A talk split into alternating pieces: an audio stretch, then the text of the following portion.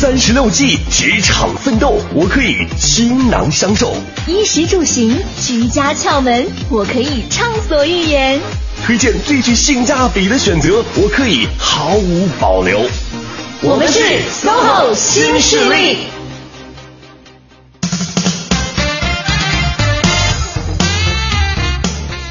北京时间十点零五分，欢迎各位持续守候在中央人民广播电台 u Radio 都市之声 FM 一零一点八。大家好，我是晶晶，我是清源，我们是 SOHO 新势力。今天第一个小时创业者故事，这位嘉宾要来跟我们分享的是他们的团队在推广传统文化的过程当中都会有哪些感触和收获。嗯，第二个小时呢又到了译文达人的时间，今天呢还是要来一起分享。在未来一段时间当中，京城的很有意思的一些文娱活动。没错，嗯嗯，欢迎大家持续锁定 u Radio 都市之声 FM 一零一点八，锁定我们的 SOHO 新势力。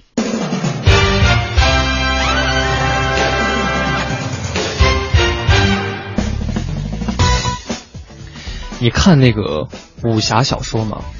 我年轻的时候看。你你喜欢？那个这个武侠小说或者说是影视作品当中的哪一个部分？哪一个部分啊？嗯，我喜欢爱恨情仇的部分。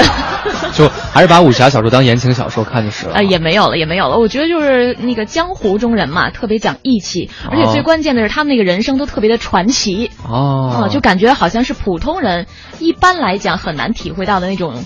人生的状态是，嗯，你有没有就是对那一个桥段印象特别深刻？哪一个？就是经常会有一些这个影视作品当中，他们把这个像笛子呀、箫啊、琴啊，就融合自己的内力之后。变成了非常厉害的兵器。有有有啊！这个太印象太深刻了。我觉得周星驰的那个电影《功夫》里面，那叫什么六指琴魔？对对对对对对，嗯，弹着弹着那刀全都飞出去了。对对对，就感觉无形当中什么武器都看不见啊！就是这个人就已经重伤而亡了。对，我们今天呢就要来接触这样一位琴魔。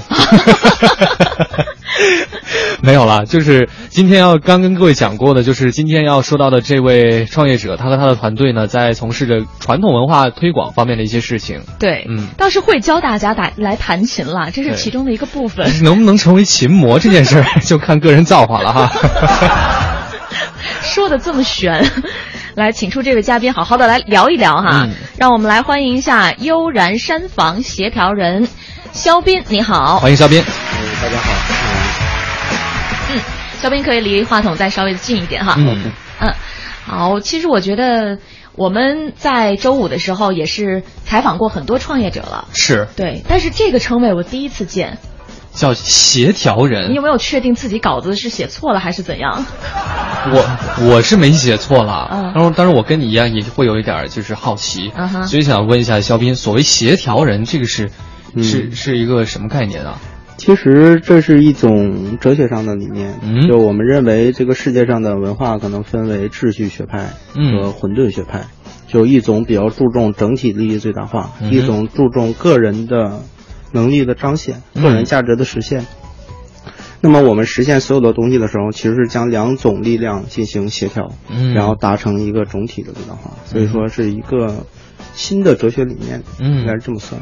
所以这个协调人感觉呢，就是，呃，姿态会稍微低一点，然后呢，要帮助大家，就是怎么，就是一个组织者是吧？对对，柔合在一起的感觉，是这个大致是这个意思吗？呃，是啊。你本人不是学哲学的吧？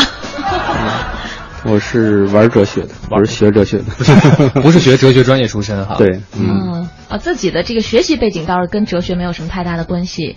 嗯，但是会思考一些每个人都思考的问题。嗯，对，不管学什么都不能阻止我们思考人生的这样的想法。嗯，呃，悠然山房这个名字听起来也是非常的有意境，但是好像稍稍的有一点难理解啊，也给大家来解释一下好吗？我说实话啊，我第一次看到悠然山房的时候。我以为他是做房车的，哦，我 我们的节目编辑 以为是开山庄的啊，是 是吧？对，就是你你当时起这个名字有想过大家可能会困惑吗？就是看到之后可能不知道你具体所指的是什么。当然，如果作为中国文化的话，它是一种非常独特的一种文化符号。嗯嗯，当然你可能无法把它翻译成英文，但是中国人一看的话就会了解悠然的一种状态。嗯嗯，它是一种。就是不是那种强行，也不执着，而是一种很安然的一种状态。嗯，是一种中国文化特有的，而且也是非常适合做跟我们的宣传搭。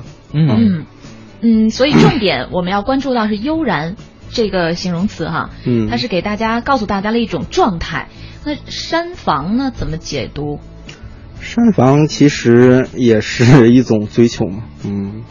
就是属于他在山上有一个自己的领域。哦，嗯，就我们的很多的这种传统话老师，我们称之为山长，他就属于有自己的山头，嗯啊，就是属于一种文化的山头，嗯，所以像我就属于典型的想多了的哈，就其实悠然山房指的就是悠然山房，哎，我觉得是一种。就是是一种境界，就这种感觉，可能我们都是把它理解为一种实体，嗯啊，一种这个，你看像你是太功利了，我就一定要把它化为实物，房车啊什么的。对对对，啊，实际上它是，嗯，是一种状态啊。但是如果我们给你们的这个组织做一个定位的话呢，它应该是一个以活动为主要方式，并且目的是推广传统文化这样的一个公益型组织，这样说可以吗？嗯，其实已经有所延伸了，它已经变成了不仅是在传统文化，而是在推行一行理想主义的这样的一种。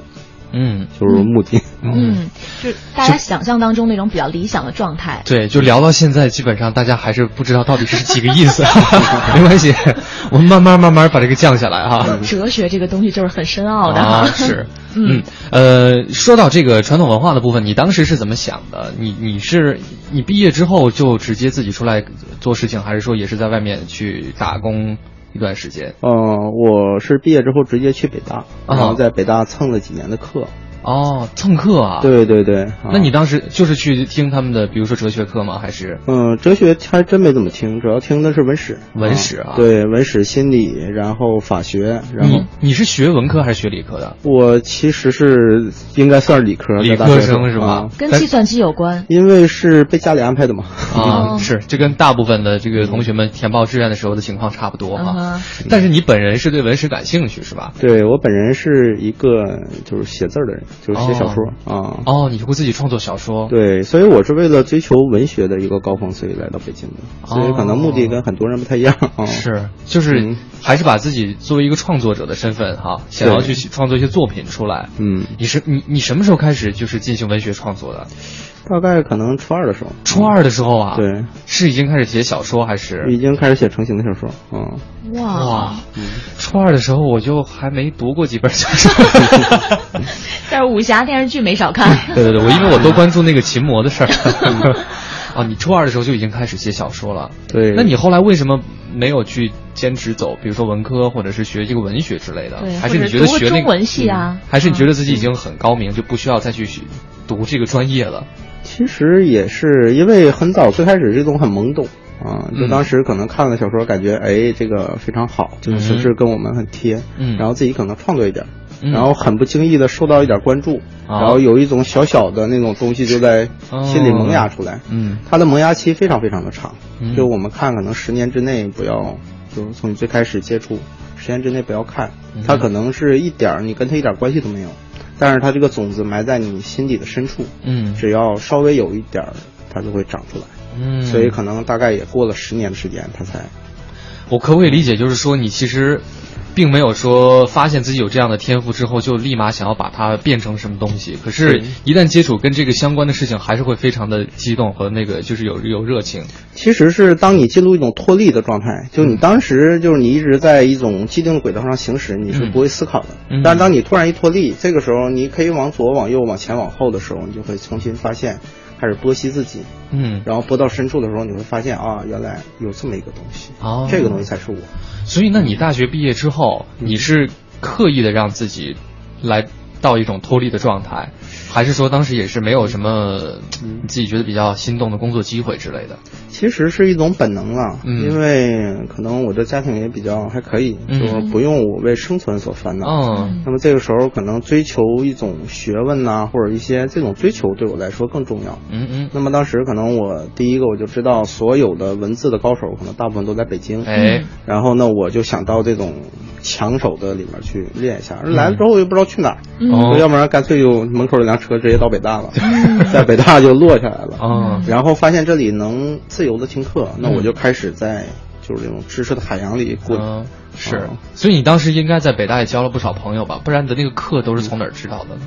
其实北大当时是一个非常开放的状态，就你只要拿到课表，嗯，他那儿完全没有任何的分别心，就无论你是一个年纪很大的那种破破烂烂的人，或者是你一个学生，你都可以在那儿很自由，他那是完全开放的。嗯，上课有被老师提问过吗？呃，那儿的老师不怎么提问。好，我觉得。这下就大概找到一点这个源头了哈。嗯，为什么呢？肖斌现在会从事这样的、这样的事业、这样的工作，对对也是跟他小的时候的这样的对自己的这个发掘有关系。是那个种子在十几年以前就已经埋下了，嗯，十年之后才慢慢的萌发出来。是，并且现在是在茁壮的成长了哈。嗯，那为什么一个想要做文字创作的人，最后呢却选择？成为了一名琴魔，这个事儿我不稍后来跟各位解释啊。琴魔就没有，但是我们今天节目当中呢，还会给大家送古琴课，嗯，呃，作为把古琴课作为我们今天节目的一份奖品啊，送给对这方面很感兴趣的朋友。那现在我们先稍作休息，十点十六分的时候来关注一下路面上的交通情况，稍后回来。穿梭在都市之中，听京城快意之事。广汽本田携手都市之声，与您分享交通服务站，为生活加点油。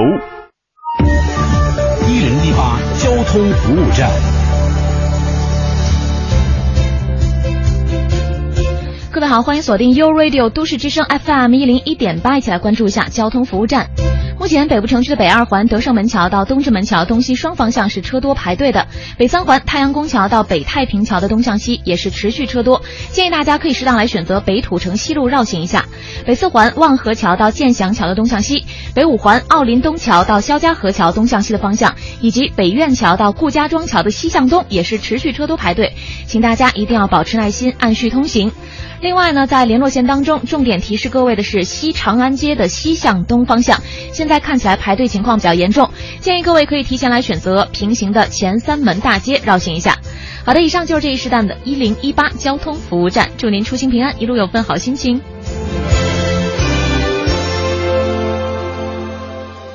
广汽本田重磅推出轻松贷金融购车方案，最快三十分钟获审批，九代雅阁零利息、零手续费，首付百分之五十，一年后再付百分之五十即刻拥有。详询广汽本田各特约经销点。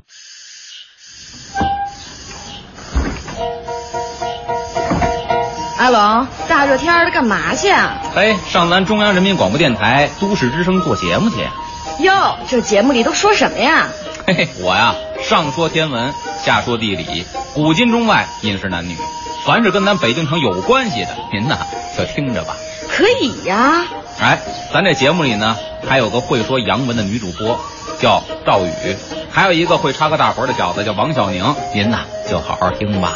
周一到周五，中央人民广播电台 u Radio 都市之声 FM 一零一点八，每天午后两点整，阿龙跟您说说这不一样的北京。都市之声，生活听我的 FM 一零一点八。做文明有礼的北京人。从坚持垃圾分类做起，家干净了，心轻快了，生活也一天更比一天美。北京菜园街社区居委会携手都市之声，和您一起珍爱环境。这里是 U Radio 都市之声 FM 一零一点八，您现在正在收听的是 SOHO 新势力。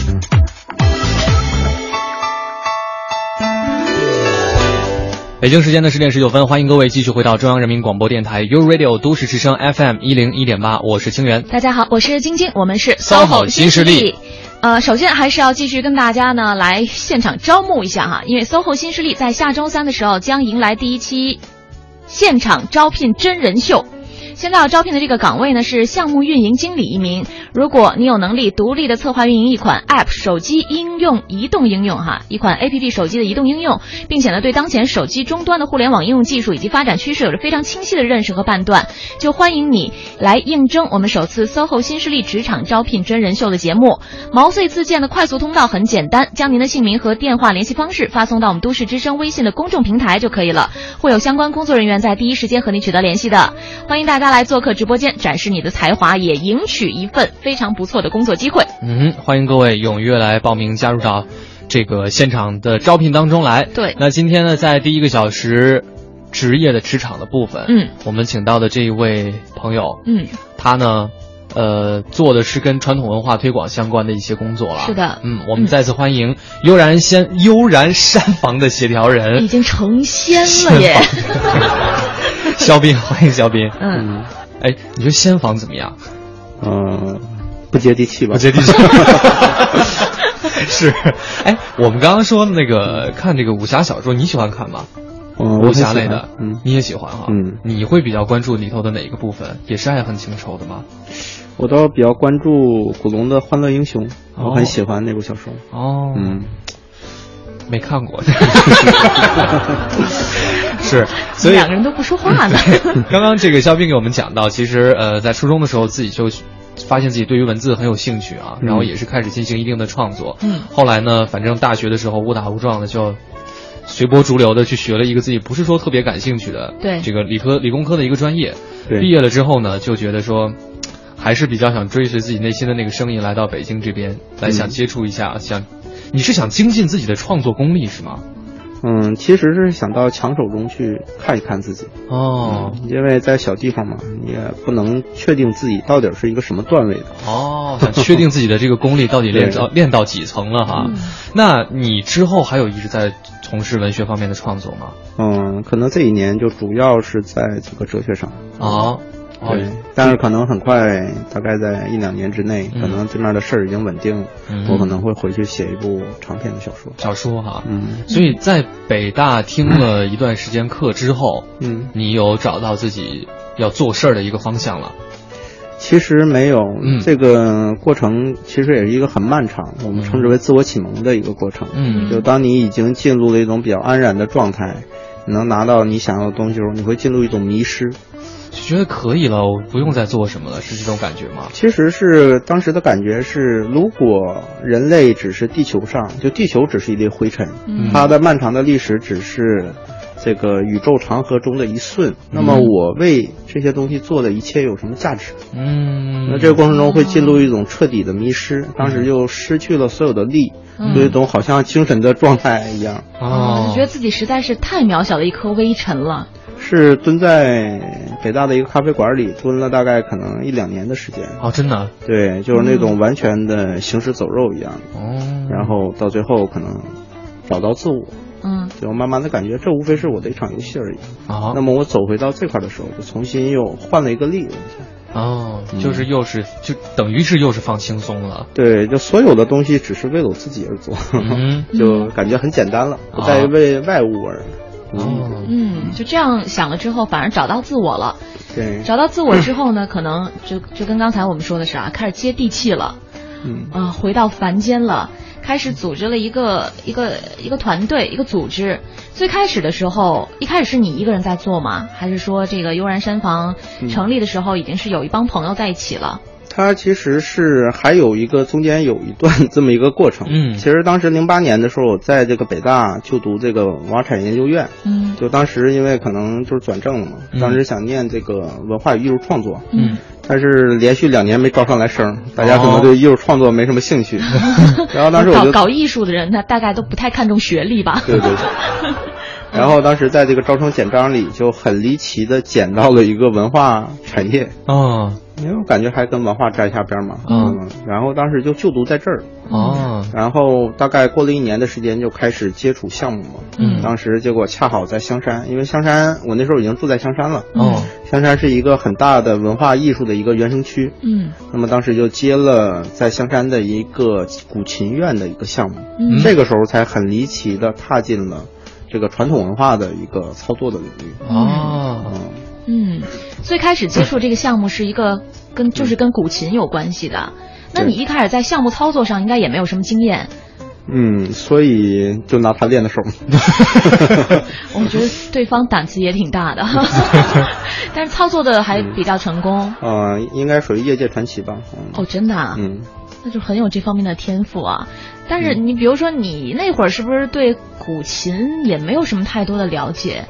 对，那个时间肯定是就有什么项目敢用我，我就做嘛。嗯，但是也就是从这个机会开始往里走，就发现这个领域实在是太缺操作人才了。嗯嗯，那你是帮他们做推广、推广、做宣传、组织是吗？嗯，其实我是负责所有操作的方向的，就包括整体的战略策划、文化咨询，然后到甚至里面搬东西，这些全部是。就我们会分成两个系统，一个叫内容方系统。那这个系统就专门负责内容，嗯，你演奏、出书，嗯，等等这些文化的生产，这是内容方的。另外一个系统我们叫做协调人系统，其实就是操作人系统，就所有的设计操作的事儿，全部是协调人来干的。嗯，那时候就已经形成了这种分工的一个雏形。啊，但是一开始的时候你是两边都会兼着去做的是吧？没有，我是完全跟内容方完全没有任何关系啊，就是人家他们创作出来、生产出来的一些一些一些成品的话，你来帮助他们进行协调。对，包括教课呀，古琴因为有这个教课嘛，包括古琴的琢制，包括很多东西，我们是只负责操作方向的。哦，懂了。肖斌不是一个琴魔，肖斌是帮别人成为琴魔的人。嗯，你接触古琴之后的感受是怎样的？有有对你产生过一些影响吗？还是你觉得真的没什么兴趣，只是可以把这件事做好？嗯，其实如果作为一个专业的操作人的话，我们是不会对自己操作的东西产生感情的。嗯，它会影响你的判断，影响你对这个东西的一个态度。嗯，就我说，哎呀，这个太好了，一定要怎么怎么样。那人你其实本身已经失去你的说服力了，你没有中立的立场。嗯，所以其实，在做这种项目的时候，我们非常的冷静。哦，嗯，我其实对这个东西很喜欢，但是在做这个事儿的时候，我绝对不让它影响到任何的关于它的判断。嗯，哦，也就是说，比如说。你跟别人介绍这个项目的时候，你不会跟他说说这个项目特别特别的好，然后怎么好怎么好怎么好，你不会这样说，你会很客观、很中立的给他讲，讲了之后说你自己看着办吧。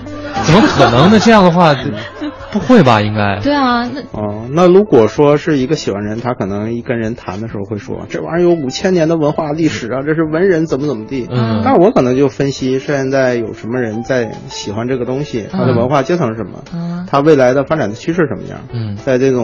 知识阶层空前庞大的社会里，它未来十年的整体的一个趋势怎么样？我会做的是一种很实在的东西，而不是跟你谈文化。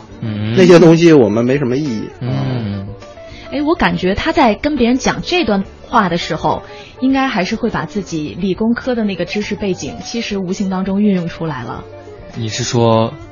逻辑思维能力吗？呃，对，还有就是他会基于一种很理性的这种态度，对，还有基于一些这个很客观的现实分析，嗯嗯。嗯，所以我觉得这可能就是这是能更加吸引人的一个一个一一个方式了，嗯，这也是为什么他能成为协调人的一个原因，我觉得，嗯，不然的话，如果只是对这种文化很感兴趣的朋友，可能自己就是会会很把全部热情都投入到某一项技能的这种这种训练或者是这个。研研究当中可能会变得不全面哈，那样。嗯嗯嗯。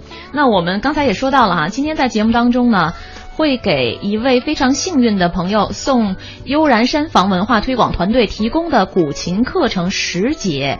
这个十节课基本上，呃，如果要是一个初学者初次接触古琴的人，他大概。能把自己训练到一个什么样的程度啊，肖斌？大概能弹两到三首比较初级的曲子。嗯嗯，两到三首哈。对，就已经可以出去忽悠人了。你你现在自己会弹吗？我其实会一点儿，但是肯定没有什么啊，在整个领域来说。嗯嗯。所以如果要是对古琴感兴趣，也是想近距离的来接触一下中国古典文化的朋友，现在可以把你的这个诉求。通过我们的微信平台发送过来，或者是你有什么问题想跟肖斌来交流的话，也可以在微信的公众账号搜索添加“都市之声”为好友，然后记得发送文字信息过来就可以了。我们今天会在这一个小时节目的最后呢，抽出一位幸运的朋友，送给你由悠然山房文化推广团队提供的古琴课程十节。嗯嗯。继续来聊啊。刚才这个刚讲到最开始自己接触了一个古琴操作这么一个项目，那这是零八年时候的事儿。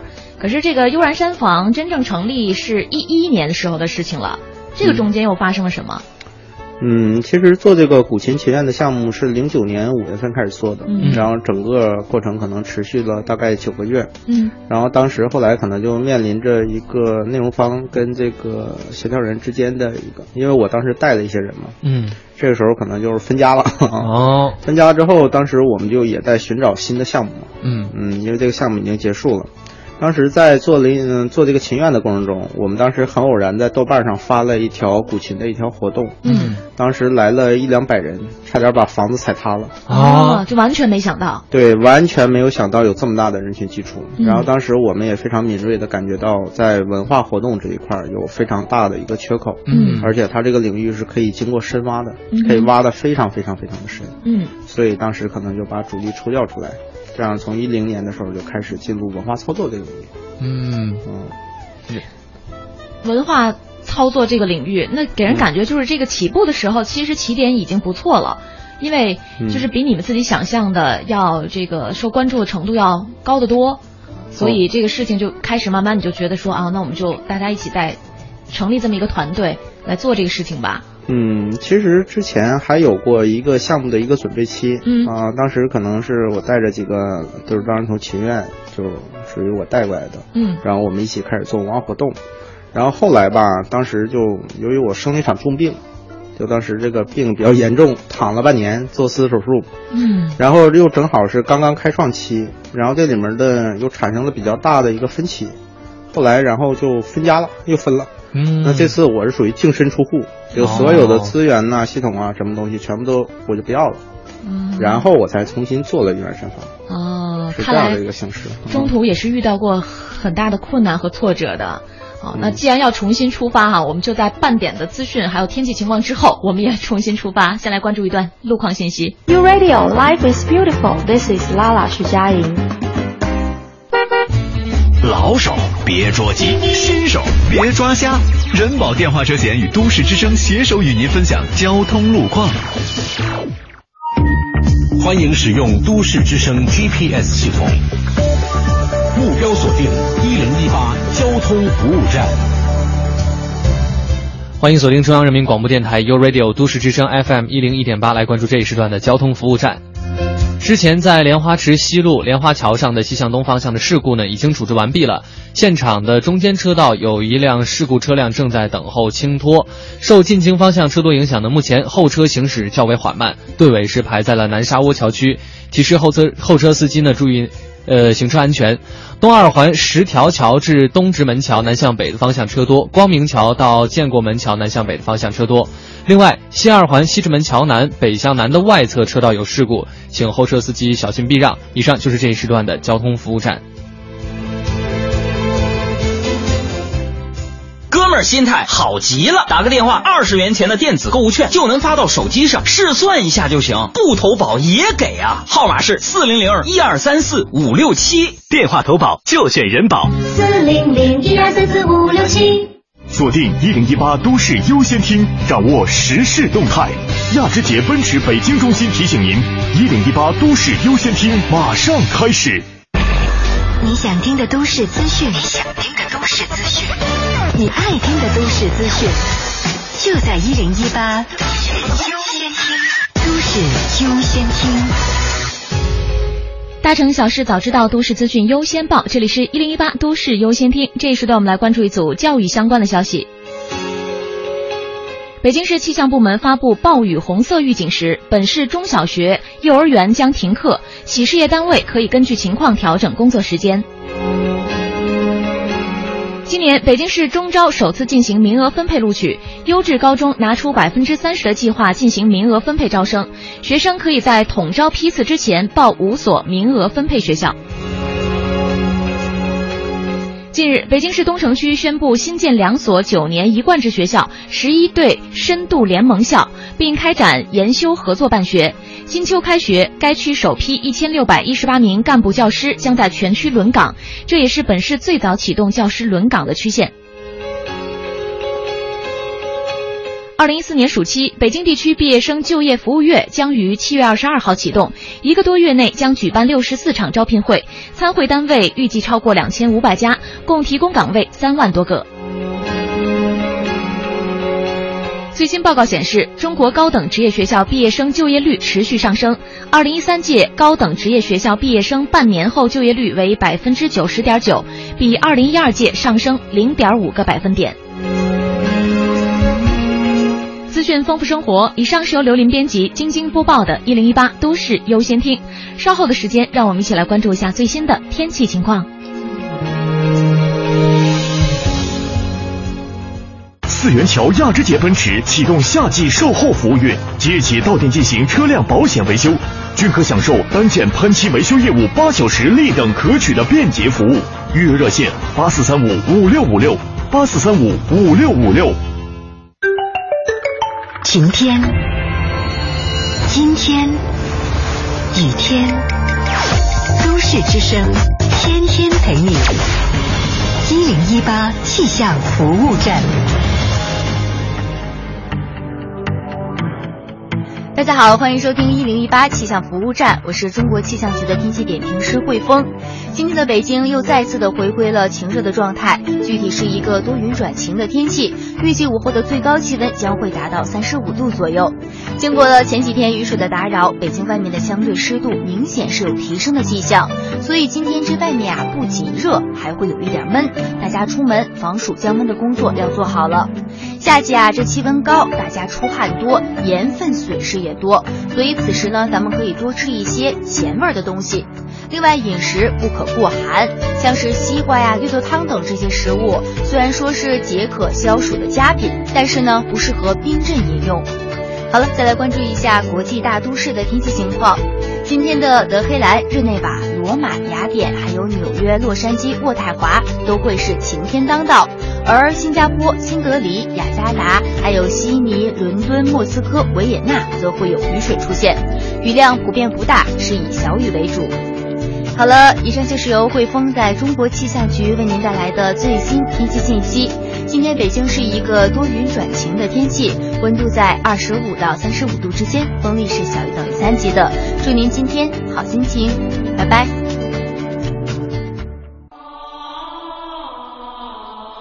实现梦想，歌声传情。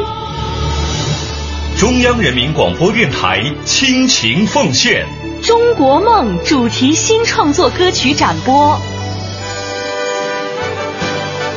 祝福祖国，天耀中华。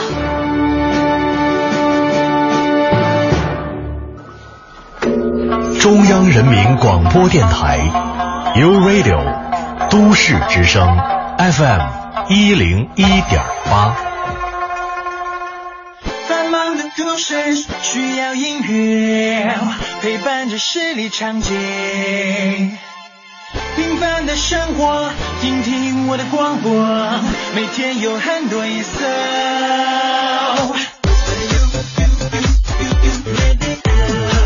每天有很多颜色。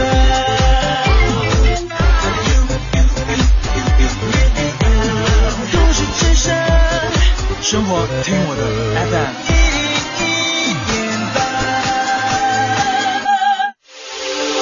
这里是 U Radio 都市之声 FM 一零一点八，您现在正在收听的是 SOHO 新势力。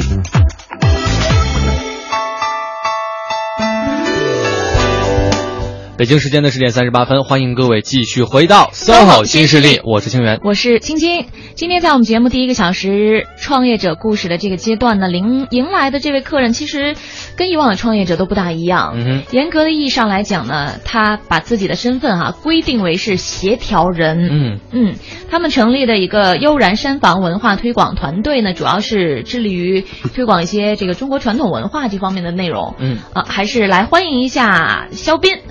肖斌，嗯，你好，大家好，哎，欢迎肖斌。对，刚才讲到了，说到二零一一年的时候，决定重新出发，呃，那个时候呢，就是自己要开始另起炉灶。其实也不是另起炉灶了，因为其实我在原有的部分里也是百分之五十一的股份，只不过是将这块放掉了，因为我这个人不太喜欢算烂账。嗯。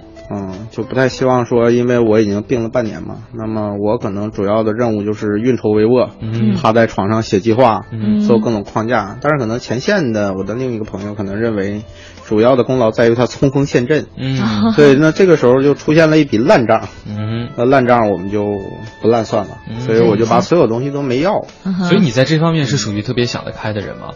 其实也不是了，应该是对自己还比较自信吧。啊，既然你认为这个东西有乱，那我们就重算，嗯，推倒重来。那现在可能我们又重新携手，那这样的话，整个中国可能也就只剩下我们了。哦，能给我们大概来介绍一下，就比如说你们现在这个呃文化推广团队主要都做哪些项目，涉及哪些领域？嗯，其实最主要的现在可能就是说能看得见的，大概就是每个月北京大概有四百场左右的共修活动。嗯，四百场。对，嗯，然后可能有一年大概有。八十场左右的云游，就是到各种各样的这种文化的这种，比如到武夷山去采茶，嗯，然后到宜兴去找紫砂，到那个紫砂的大师家里去跟大师聊天，可以自己参与做一下，嗯，然后可能有就各种各样的到茶山啦，到各种各样的那种比较奇葩的地方，在当地的文化界有接触的。嗯啊，比如到扬州去找古琴，去古琴厂里参观，自己做琴，嗯，然后等等的这样的活动，这个大概可能有八十场左右，嗯，然后另外就是我们一个比较大的板块叫做山脚，那山脚板块主要就是建立这种原生的文化艺术聚居区，嗯哼，现在建成了香山的一号公社，嗯，然后兴城大概就在秦皇岛往北一百多公里的一个海滨，叫宁远古城那里建了一个海宝公社。然后在扬州的老城区湾子街建了一个酌情主题的这样的一个三角公社，然后马上可能要建上海公社和大理公社。嗯嗯。呃，刚才提到的第一个共修，共修的意思应该就是大家一起共同来学习这样的一个意思，是吧？嗯，其实因为传统文化的这种文化传播，它其实更注重体验而不是听，就不太适合西式教育那种，就是大家一起听课这种知识传导。它可能需要你去体验，比如说你喝茶，你得知道茶的味道。嗯，我可能用一个小时解释这茶什么味道，但是你不如喝一下了。嗯，所以它适合比较小的这种过程。就是十几个人、十来个人这样的一个范围。嗯，那么就传统文化一个很大的问题，是因为他这个老师太高大了。嗯，所以我们希望能让他坐在同学中间。嗯，我们在一个圆形的桌子旁边，像朋友一样的。嗯，在这过程中，我是比你先学，但是我会把信息传导过去，但是我们还是平等的。主要可能这样的一种理念。啊，比如说大家会组织在一起，一起品茶，然后了解一些。和茶相关的知识，嗯，然后呃乐器方面呢，比如说也古琴课也属于这这一部分里面的吧？对，它古琴可能就是就每个人每天就每个礼拜选一天过来，然后就是在一个地方固定进行聚会，然后老师会根据你的进度挨个指点你，嗯，你这该弹哪儿了，你怎么弹怎么弹，然后可能有一些先来的这种老同学。慢慢的就会去教新人，嗯，它就变成了一个就是自运行的这样一个小俱乐部的形式，其实有点像。哎，感觉有点像我们上小课哈。是。那在这个过程当中，比如说大家对古琴很感兴趣，他来听课是要交一定的学费吗？啊，对，这是我们零成本运转的一个基础，嗯，就是我们称之为四三原则，嗯。就是每次参加我们共修活动，每个人需要负担三十元的一个共修经费，只要三十块钱是吧？对，然后它的去处大概就是三分之一用来支付场地成本，三分之一用于老师车马，还有三分之一是小组的共有经费。嗯，这样我们在保证彻底公益性质的同时，将所有的成本全部都转嫁出去，嗯，这样实现了整体扩张的零成本。所以我们的这些活动的运转，包括它以后的扩展，都是一分钱钱都不用花的。嗯嗯。哇，就是，我觉得他个人还是一个很有经济头脑的人。嗯，零成本哎，这个事情，我我觉得对于我来说都没有想象过，就零成本。你你在经济方面有去学习过什么吗？还是都是靠在哲学方面的那个悟性？嗯，其实真没学过经济，真没学过什么。对，而且我个人是一个非常。不成的这块不成的一个人啊，真的吗？就自己不太会理财是吗？我自己就完全的没有概念那种。哦，那这方面的这个要靠什么来补补上来呢？这个不需要补啊，就是实践得出真知是吧？而且我感觉我的这种个性也给了我很多其他东西。哎，最主要你要知道你想要什么。嗯嗯，因为我个人生活没有什么追求，嗯，比较古怪，也不想吃，也不想，所以也没有理财的需要啊，就没有物质方面的一些多的追求哈。对，嗯，哎，我以为是因为家里有另外一半替他打理。我媳妇儿比我还惨，是吗？是，嗯哼，这同道中人哈，嗯嗯，才能走在一起。呃，你觉得你自己在也算是创业了，这个过程当中遇到最大的困难是什么？就一一年之后，其实所有的困难都是你自己，嗯，就是当你自己迷茫的时候是吗？其实就跟你在小学时候碰到的困难，你到大学时候会感觉很可笑。就当你回首看的时候，其实一点困难都没有。嗯嗯，但是他可能还是在一个坎儿一个坎儿的走。嗯嗯，所以你你现在觉得都不太屑于去回过头去看，也不太屑于讲了，是吗？不是不太屑于讲，就因为它太多了，太多，他一直在从哪儿讲起是吗？嗯，可能三年的时间，每一刻我都面临着不变就死，他一直在这种刀口上行走。嗯哼，所以到最后，如果要讲的话，我可能几天讲不完啊。但是其实回头一看，真的什么都没有，哦，一点困难都没有。哦，这段话好哲学呀、真的 好累啊！这，所以其实一直都没有说一个非常安全、平稳的平稳的状态。嗯，始终没有。你其实一直是保持自己的一个思维上的运转的。对，而且是因为它是它是非常精密的一个模型，嗯，它在过程中出现所有的摇晃，包括所有东西，你必须及时的进行调整，嗯，然后继续在理论上有演进，保证它稳定。它就跟做一个很高精密的一个仪器一样，嗯，它可能跟你随便摆个砖头在地上不一样。对，而且你这个模式又很新鲜，你又没有什么太多可以去依据的那个继承的一个理论和模型来进行模仿之类的，完全没有参照，哦只能一点点自己在黑暗中摸索，然后一点点搭起来。啊啊，沙堡，你你会觉得累吗？还是你觉得挺有意思的？嗯，累肯定是会累，但是当你真正喜欢干一件事的时候，它就不会累了。嗯，就跟我连夜打传奇，但是我不会有任何感觉，说我好辛苦。那你有这么接地气的时候啊？其实大学的时候一直在打传奇了。哦，嗯，是。结果把自己就打成了一段传奇啊！好，那有关这段传奇故事呢，我们要在一段北京的交通情况之后继续回到节目当中。一零一八交通服务站。欢迎锁定中央人民广播电台 u Radio 都市之声 FM 一零一点八，来关注这一时段的交通服务站。东五环平房桥到白家楼桥的北向南方向行驶缓慢，王四营桥的南向北方向行驶缓慢，南四环十八里店南桥到大红门桥的东向西方向持续车多，朝外大街的东西双方向车多排队，平行的建外大街通惠河北路呢是相对好走的，可以适当的选择。西长安街的西向东方向依然排队，不过呢较上一时段是有所好转。新街口的北大街。西四北大街一线的南北双方向呢，也是车多排队的路段，请各位耐心驾驶。以上就是这一时段的交通服务站。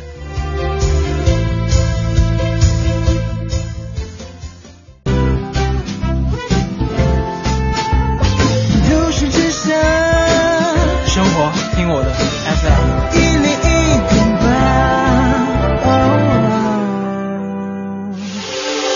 这里是 U Radio。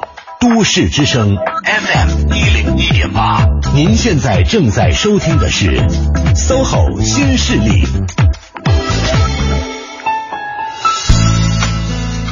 好的，北京时间来到了十点四十八分，欢迎各位继续停留在中央人民广播电台 u Radio 都市之声 FM 一零一点八，我们是 SOHO 新势力。各位好，我是晶晶，我是清源。嗯，今天非常欢迎一位好朋友来到我们的直播间做客，那是悠然山房文化团队的这个文化推广团队的协调人，也是创始人肖斌，再次欢迎你。欢迎肖斌。嗯，大家好。哎，我觉得他个人的这个经历真的很传奇。是。嗯，就是。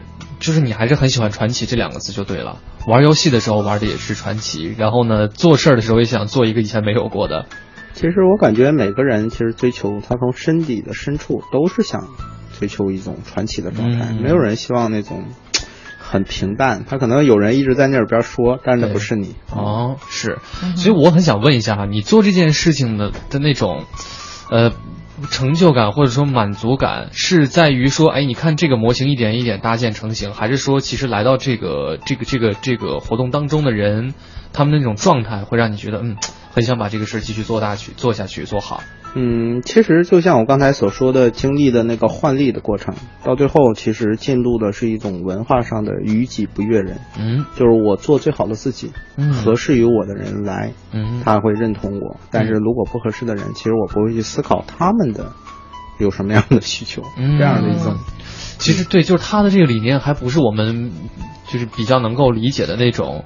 传统上的商业理念，哈，对对对，就你没有一个所谓客户、顾客的这样的概念在，其实，嗯，从来没有，嗯嗯，所以他们就是要吸引认同自己、跟自己志同道合的这样的一群人，嗯，所以我之前也是看过一篇报道啊，就是讲到说是一群脱离现实的人吸引了另外一群脱离现实的人，你认同这种说法吗？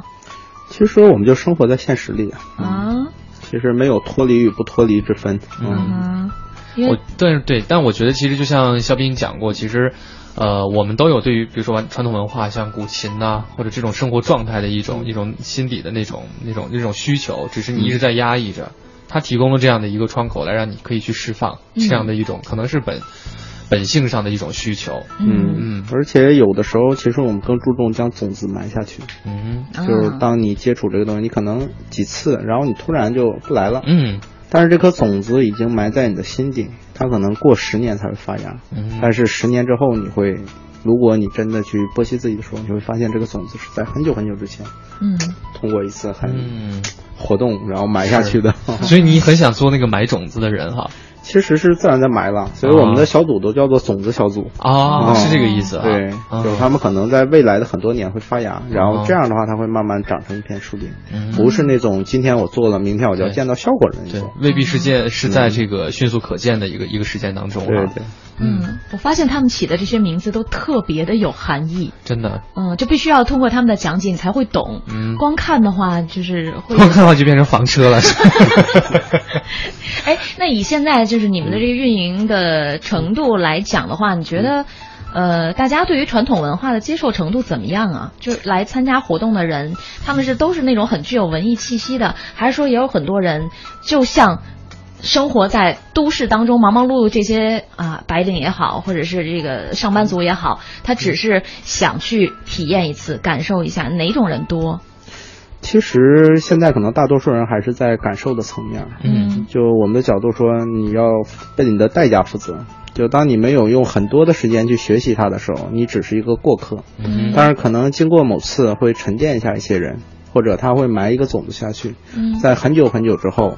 可能他已经慢慢的成为这种文化的一个分子。就我学了很多年的书法，我必然会去推广书法。嗯嗯，是这样的一种形式。嗯，照他这说说法，那个也是勾起了我心中。那个很小的时候埋下那颗种子，可能书法。对对对对对。啊，真的啊。嗯。哇。我我我很认同他说的那一点，就是我虽然是小的时候来学习过书法，然后现在可能由于啊所谓的比如说没时间啊，或者是这个工作忙啊等等之类的原因，很久没有再拿起毛笔写过了。但是我会，如果当我心情不好，或者是我现在很有闲暇的时候，我会很愿意、很想。再去干这件事情，嗯，而不会把它忘掉，嗯嗯，就是你对他的感情和和那个立场是确定的，对对对，而且我我确定它是会一直延续的，嗯。嗯。嗯，对，就包括很多人都会觉得说哈，你你沿袭一些这些中国传统文化的这些，嗯，这些方方面面的内容，都会对你的性格塑造有一定的帮助，嗯，比如说学书法会让你变得平静。啊，会让你变得这个呃，不是那么的急躁，或者是真的吗？你什么意思？你这问话什么意思？你这是听人说来的，还是自己感觉到的？我大概，如果你没有这方面的感受的话，大概是因为我很久没有写写写毛笔字了。这回家今天晚上回家要好好的研习一下。小斌，你认同这种说法吗？嗯，其实它是一种体验，就是没有办法跟人描述的，在那种过程中你所体会的快乐，嗯，你描述不了。对，清源你不懂，只能 你体会不到。好，我们还聊聊房车的事儿。是，所以其实，呃，你你你也不是很看重，就是大家立马会得到什么？你只是说你们来接触这件事情，其实本身对你觉得它是又是很有意义的了。嗯，其实不是不关注立马会得到什么，是根本就不关注得到什么，根本就不关注得到什么。你只是在做你想做的事儿，你不会去关注它能给你带来什么的。嗯，因为是你想做的事儿。嗯，太超然的一种心态了，我觉得。嗯，那你有自己的远景目标吗？会给自己设立这样目标，还是无所谓，就是顺其自然的发展？嗯，它会有一种趋势，嗯，就我们会稳妥的抓住那种趋势，知道会往哪个方向发展，但是它真的是不太好限定的，嗯，就你所有的目标都是一个阶段性的，嗯。嗯，太小了，嗯嗯。嗯，所以就是也是看着它往哪方哪个方面走，你慢慢看，可能慢慢还能才能感受到一些新的方向。对，它是一个发散型的，有点像蒲公英一样。你在某一个领域里埋下的伏兵，可能在未来会变成主力军。嗯，有可能是就不停的向外在扩张扩散。嗯，因为这是一个过于秩序的一个时代。嗯，那么所有的关于个人的这种追求，到最后都会变得比较，嗯，就是说发展起来。嗯。嗯，所以现在是一个正在快速的扩张的这么一个阶段。嗯嗯，也是这颗种子，这颗大种子在成长的阶段哈。嗯嗯，好，那今天呢这一个小时非常感谢肖斌在直播间当中，我觉得是给我们带来一次很不一样的分享。嗯嗯呃，谢谢你的到来，也希望你们这颗种子呢茁壮的成长哈。谢谢。好，那今天第一个小时的 SOHO 新势力呢，就是要到这边稍微的休息一下。第二个小时，我们今天迎来的是译文达人，会给大家带来。很多有格调的文艺活动推荐。